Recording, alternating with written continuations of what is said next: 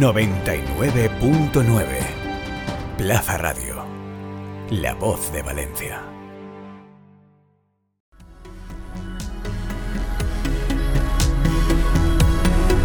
A pie de podio, el podcast del Proyecto FER. Hola, ¿qué tal? Muy buenas, bienvenidos a Pie de Podio, el podcast del Proyecto FER, el espacio de los deportistas valencianos y de toda su actualidad. Tenemos resultados muy positivos esta semana para los nuestros. Vamos a repasarlos todos, como siempre, pero sepan primero que Kim López ha vuelto a batir otro récord no homologado, pero que queda marcado como antesala de lo que es capaz de hacer este lanzador de peso adaptado de cara a los Juegos de París. Siempre nos dice que puede lanzar hasta los 18 metros y ha marcado 17.42 en el Campeonato de España absoluto convencional no adaptado de Orense. De ahí que no se homologue. Ahora hablamos con Kim López.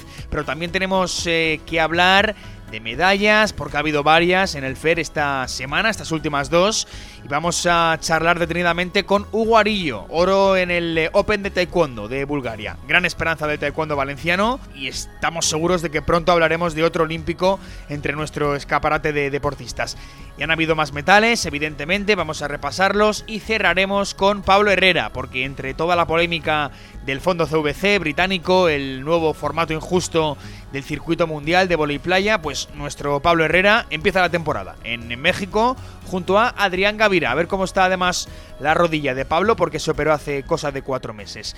Este es el índice de hoy. Vamos con una nueva edición de A Pie de Podio, el podcast del Proyecto FER, aquí en Plaza Radio. Arrancamos. Noticias a pie de podio.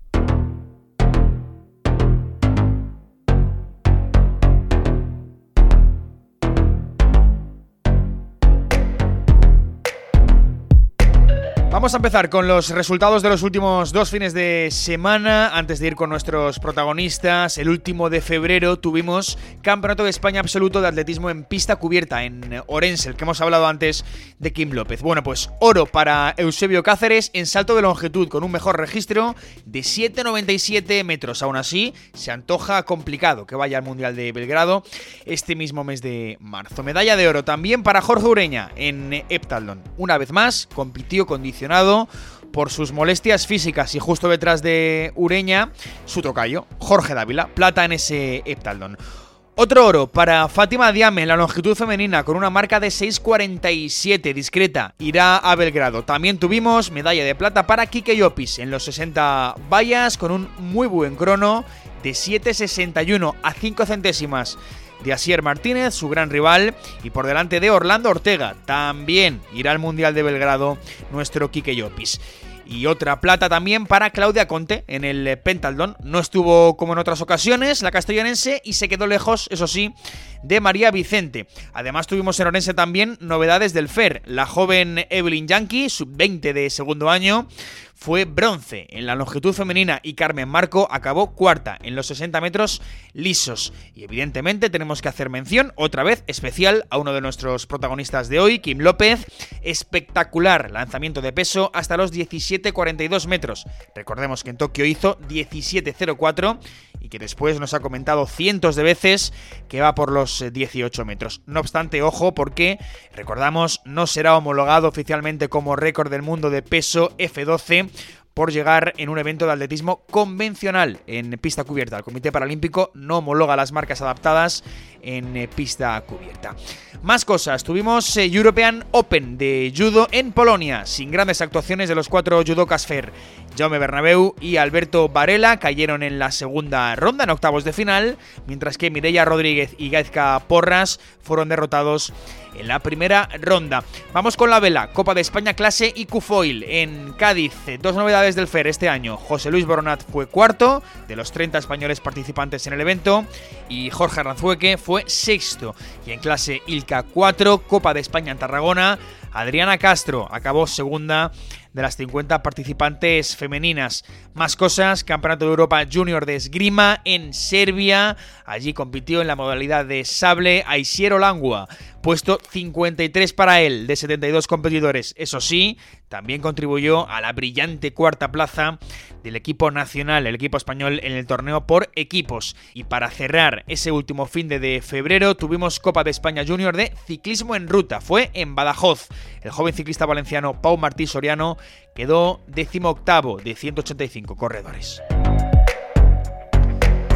Vamos ahora con los resultados de este último fin de semana, el primero del mes de marzo. Estuvimos muy atentos a ese Open de Taekwondo de Bulgaria, donde triunfó nuestro Hugo Arillo, oro, en menos de 54 kilos. El ilicitano de 20 añitos ganó con contundencia, con claridad, los cinco combates que disputó verdad que no es un torneo del máximo nivel, pero este resultado confirma a Arillo como una de las grandes esperanzas de taekwondo valenciano, como hemos comentado, llamadísimo a recoger el testigo de Raúl Martínez y de Dani Ross. Por cierto, el domingo ambos cayeron, tanto Raúl como Dani, eliminados en la segunda ronda de menos 87 kilos. Y además, otra novedad del FER, Marcos Jiménez consiguió el bronce en menos 54, precisamente cayó por 24 puntos a 2 frente a Hugo Arillo en la semifinal. Y en el Campeonato de España Junior de Jaén, seguimos hablando de taekwondo, flojas actuaciones de dos caras nuevas del FER 22. Tanto Hugo Grande como Izan Sánchez perdieron en la primera eliminatoria. Del taekwondo vamos al judo. Tuvimos también Open Europeo de Praga. Jaume Bernabeu rozó el bronce en menos 60 kilos, ganó dos combates, perdió en cuartos de final, luego ganó otra vez el primer combate de la repesca y perdió el cruce definitivo por la medalla de bronce por el tercer escalón. Al final, quinto. Mientras Mireia Rodríguez y Gaisca Porras estuvieron más discretos. Ganaron en primera ronda, pero cayeron en la segunda, en la de 16 avos de final. Más competiciones. Hablamos para terminar del Campeonato de España Sub-18 de atletismo en pista cubierta en Valencia. Muy buena actuación de Alex López Hernández, que pese a ser Sub-18 de primer año, se proclamó campeón de España en longitud y subcampeón en triple salto. Además, Arnau Llorens, también Sub-18 de primer año, em, eh, logró la plata en lanzamiento de peso mientras que Rocío Jara, con la misma condición, sub-18 de primer año, acabó quinta en salto de altura. Entrevista a pie de podio. Venga, vamos con el eh, primer protagonista de esta edición de A Pie de Podio. Kim López participó en el Campeonato de España Absoluto, el convencional de atletismo en pista cubierta. Ya saben que Kim es atleta eh, paralímpico, campeón paralímpico en Tokio con aquel marcón de 17.04, que entre sus objetivos está llegar a los 18, que no es ninguna broma, y que, como hemos comentado antes, hace dos fines de semana lanzó hasta los 17.42 metros en Orense y fue cuarto. Kim López, ¿qué tal? Muy buenas. Hola, muy buenas, ¿qué tal? Bueno, Kim, em, de nuevo, em, enhorabuena, pedazo de marca, esta vez en campeonato convencional. Contigo, macho, se nos acaban los calificativos, ¿eh? No, qué va. bueno, em, oye, ¿no va a ser marca homologada, por cierto? Cuéntanos por qué. Pues no es marca homologada porque eh, a nivel paralímpico no, no, existe pista cubierta mm. y aparte porque como hay que avisar con dos semanas de antelación de que vas a celebrar una prueba donde crees que vas a hacer récord o lo que sea, pues claro, no hubo tanto tiempo como para, hmm. para el aviso tampoco. Eso te pasó en Motril, ¿no? Eh, hace, hace un tiempo, que claro, con el tema de la pandemia ajustar calendarios es más complicado. Sí, en Motril y, en Hospitalet de Llobregat también. Hmm. También hice una buena marca que también he estado por encima del récord del mundo, pero, pero eso, al final no, no sirven. Bueno, eh, es que claro, el, Comité Paralímpico Internacional no homologa las marcas de atletas, como dice Kim, adaptados en pista cubierta, sí al aire libre. Eh, al ser lo de Orense en pista cubierta, pues eh, se queda esa marca un poco como amenaza, ¿no? Para lo que se viene que puede lanzar Kim. Pero entonces, Kim, no sé si el próximo campeonato de España al aire libre, de, atletismo convencional, por supuesto, puede ser un buen momento para conseguir ese, ese récord o homologar una marca así. Sí, yo creo que sí. A ver, primero hay que conseguir la, marca, ¿no? La mínima que se pide para, ir al dicho campeonato o que te cojan por repesca. Y una vez que, pase esto, pues eh, ir allí e intentar hacer lo mejor posible. Hmm. Vamos a intentarlo antes, ¿no? Mejorar estas marcas, pero sí, la verdad es que ese campeonato sería un buen, buen escenario. ¿Qué cuándo es ese campeonato?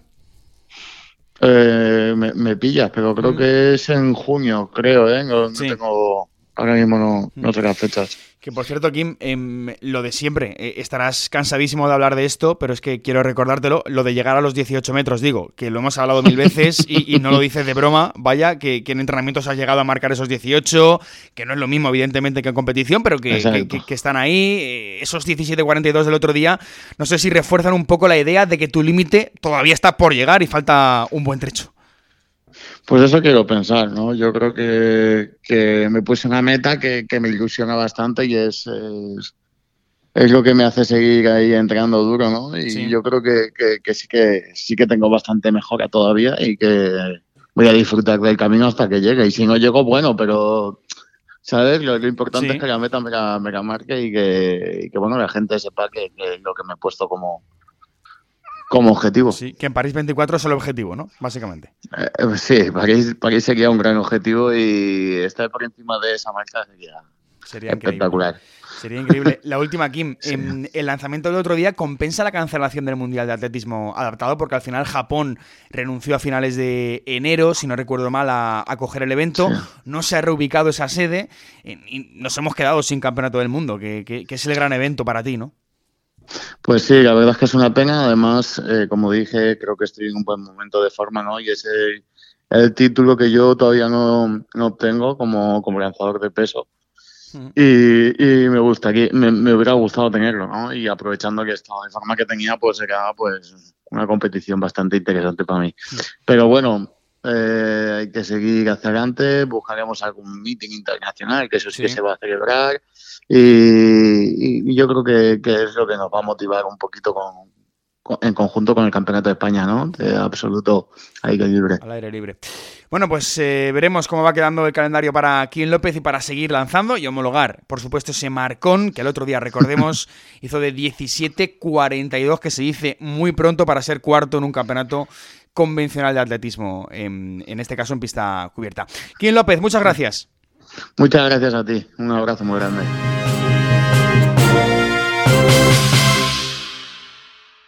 Venga, pues eh, del atletismo paralímpico adaptado, no tan adaptado, de Kim López, no, no, porque no haya discapacidad precisamente, sino porque lo de este chico es, es una locura. Pero vamos a cambiar de registro, vamos al, al volei playa. ¿Se acuerdan de que hace un mes, en el programa del 8 de febrero exactamente, hablamos del nuevo formato en el circuito mundial que la Federación Internacional quería imponer? De que el fondo CVC estaba detrás, el mismo del fútbol, del pádel o el de la Fórmula 1. Pues bueno, Lili Fernández nos explicó cómo iba a ser ese nuevo formato impuesto. Ya no existen los World Tour de estrellas, sino que ahora hay tres categorías bastante cerradas, casi imposible de acceder entre ellas, el Elite 16, el Challenge y el, y Futuro, y lo cierto es que al final ha experimentado un pequeño cambio debido evidentemente a las eh, protestas de la mayoría de los jugadores y jugadoras.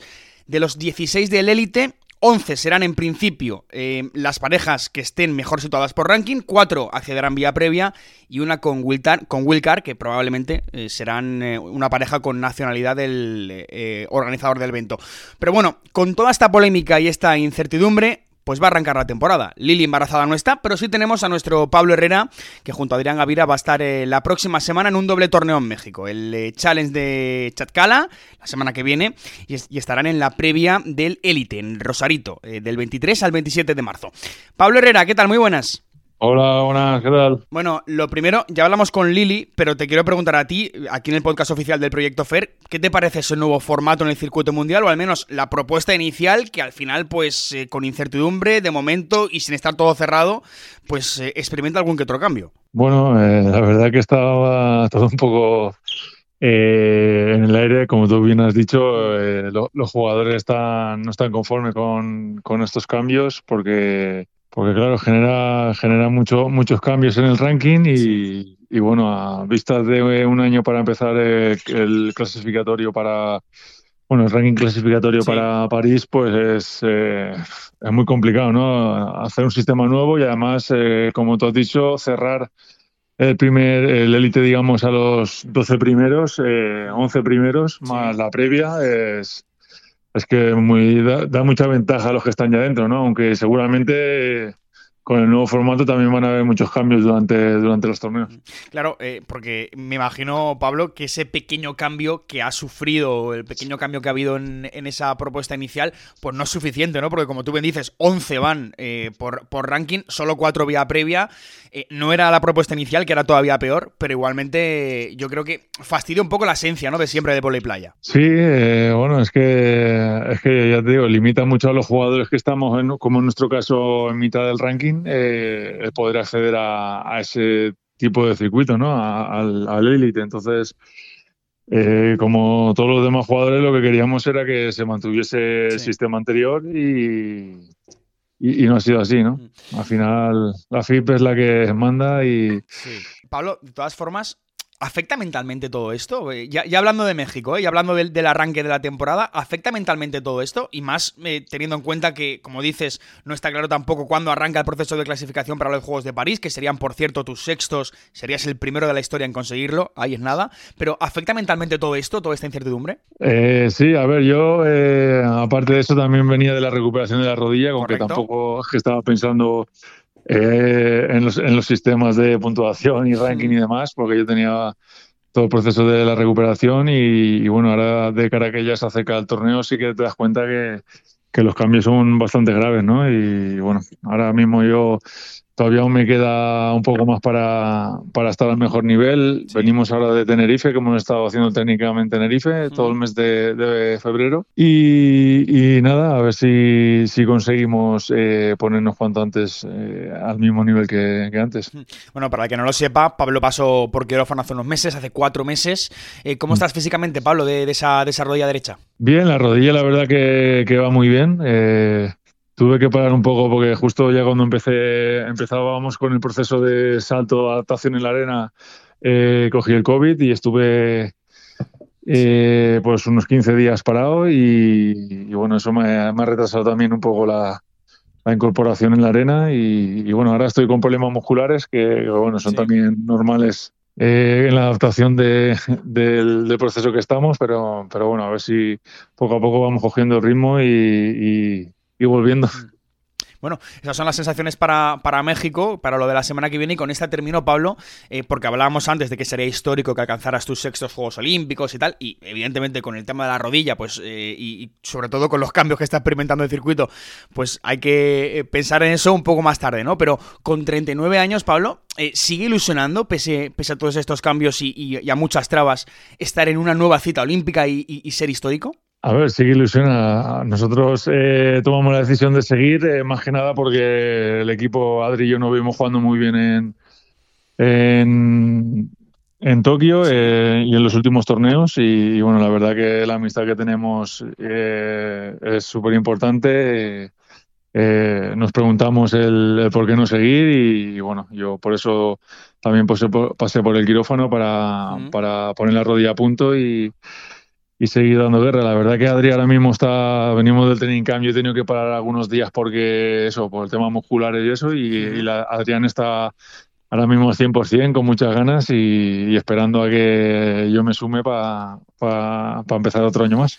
Bueno, pues ojalá, Pablo, te sumes con eh, todas las de la ley, con eh, la rodilla perfecta y bueno, veremos a ver eh, de cara a esos sextos Juegos Olímpicos, que ojalá porque sería, sería histórico y veremos cómo se mueve todo este tema del circuito mundial del volei playa que de momento está sacudido. Pablo, muchas gracias. A ti, un abrazo. Hasta luego.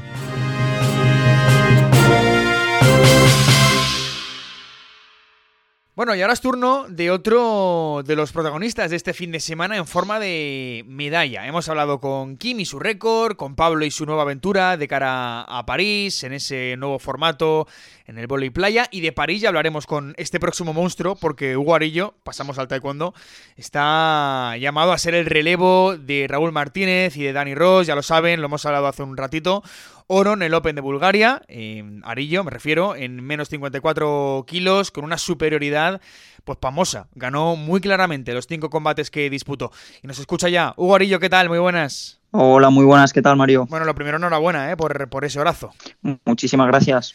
Bueno, nada, seguir trabajando, que, que, todo lo que viene es muy importante ahora y nada. Vamos por partes, eh, Hugo, porque ganaste en ese, en ese evento en Bulgaria en menos 54 kilos con bastante superioridad. Yo no sé cómo te viste tú, si esa superioridad eh, te la viste tú dentro de los tapices o fue algo nuestro desde fuera. Bueno, eh, la verdad que esa superioridad que, que bueno que, quedó clara ayer en los combates fue también gracias a la comodidad que, que tuve ¿no?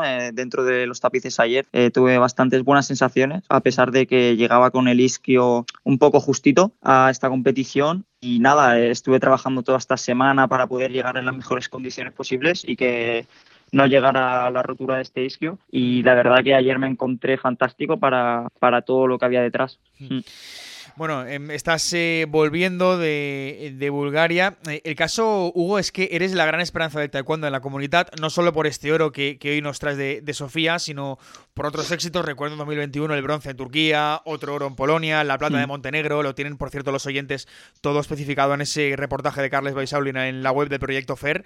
El caso es que te quiero preguntar, eh, Hugo, ¿pesa lo de ser gran esperanza de tu deporte en, una, en, toda una comunidad? ¿Es algo que pesa o que, o que más bien motiva? No, para nada pesa. Eh. Yo creo que al revés es una gran motivación porque, bueno, eh, soy un chico con bastante ambición y, por lograr grandes cosas y para nada tengo esa, eh, esa presión ¿no? de, conseguir grandes cosas. Al revés, esa motivación por, por poder conseguirlo y que, que, sé que se puede hacer. es curioso, Hugo, de las coincidencias, ¿eh? porque justo hace un año, también en ese reportaje lo recordaba Carles, en, el mismo lugar, también en el Open de Bulgaria, fuiste eliminado en el primer hmm. combate. Hoy pues llevas colgado un oro al cuello en, ese mismo torneo, ¿no?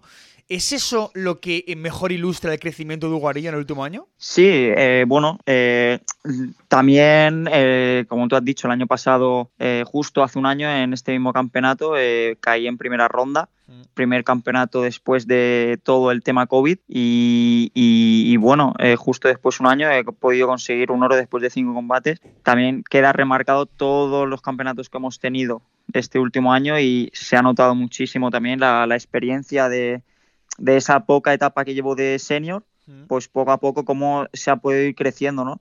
Como la experiencia de todos esos combates que he ido haciendo a través de, estos campeonatos internacionales mayormente, pues cómo se ha ido cogiendo esa experiencia. Hmm. Hablemos de París, Hugo, em, porque el oyente debe saber que compites a caballo entre dos categorías de peso, menos 54, que es donde has logrado la medalla, y menos 58, que es la olímpica. Em, pero que los resultados de menos 54 em, son extrapolables a la olímpica, a menos 58. Y ahí creo que hay un gran rival, Hugo, que es el madrileño Adrián Vicente, ¿no es así? Sí, correcto. Eh, ¿Qué hizo ayer Adrián? Porque tú acabaste el domingo, pero él acabó el lunes en competición de menos 58. Pues bueno, mi compañero de selección, Adrián Vicente, eh, ayer consiguió también, como yo, el oro y ha conseguido también sumar 20 puntos más para el ranking. Y, bueno, al igual que yo, eh, creo que está haciendo una gran carrera deportiva y, que bueno, que, hay que dar remarcado también. Está ahí en un buen número de ranking olímpico, pero bueno, eh, yo voy a hacer todo lo posible por pisar los talones y más y, por poder llegar ahí a, lo más arriba del ranking. Eh, porque tú, claro, sumas 20 puntos, tenías 38 antes de lograr este, este oro. Em, ahora, pues, no sé cómo quedaría la cosa. Creo que eh, al sumar esos 20 te colocarías sobre el 40, ¿no? Del ranking. Sí, aproximadamente me colocaría por ahí 38 o 39 del ranking. Y, y bueno, eso ahora mismo lo que, lo que dijimos. Lo importante es ir subiendo posiciones en el ranking olímpico para, sobre todo, participar en estos Grand Prix, que va a ser lo que pueda dar muchos puntos en el ranking. Pero bueno, como bien hemos dicho, con paciencia y, poco a poco. Em, la última, em, Hugo, porque claro, de cara a ir sumando puntos, como dices, en el horizonte pues quedan varios eh, torneos, varios eventos. Eh, de hecho, este, este mes de marzo creo que terminas con un Open, pero es que eh, está el europeo de Manchester ahí, ¿no? En el, en el horizonte, que es un poco lo que todos tenéis marcado, ¿no? Sí, sí, bueno, esta temporada va a ser larga, no larguísima. Hay muchísimos campeonatos Opens, europeos, Grand Prix, de todo por delante y muchísimos puntos en juego. Por eso te digo, la temporada es muy larga y, y estos puntos es lo que va a hacer lo que va a poner interesante este ranking, ¿no? Bueno, pues se lo he dicho, apunten el nombre de Hugo Arillo porque bueno, va a estar en las quinielas próximamente, porque es el futuro del taekwondo, sobre todo valenciano y también nacional, estará ahí pisándole los talones a Adrián. Hugo Arillo, muchas gracias. Nada, muchísimas gracias a vosotros. Un saludo. Ahí está, flamante oro del futuro y el presente de taekwondo en la comunidad. Momento de ir con la agenda. Agenda de eventos con el Proyecto FAIR.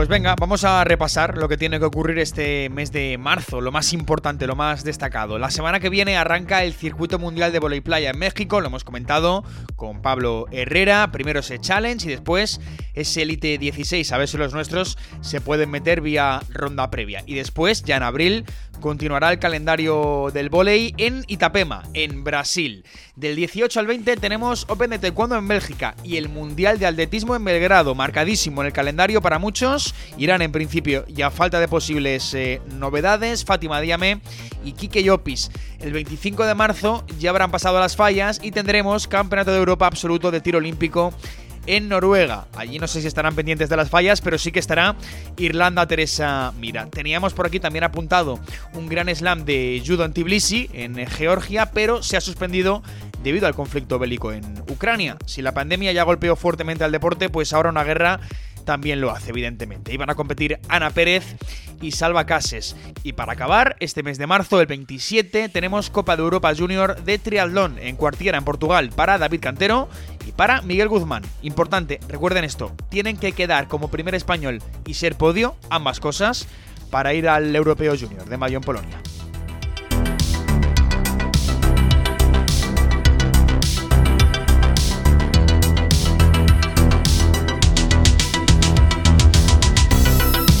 Pues veremos si lo consiguen. Tarea complicada. Esto ha sido todo en el a pie de podio de hoy. Más medallas para el FER, más éxitos, aunque no sean homologados en el olvido por nosotros, no van a quedar. Y estamos pendientes de los cambios en el circuito mundial de y playa y de todo lo que ocurre entre nuestros deportistas. Recuerden que pueden seguir toda la información en la página web del Proyecto FER, proyectofer.es. Más deporte en Plaza Deportiva y en Plaza Radio. Nos vamos, sean felices. Adiós. Encuentra todos nuestros podcasts en nuestra web 999plazaradio.es o en tu plataforma preferida. 99.9 Plaza Radio, la voz de Valencia.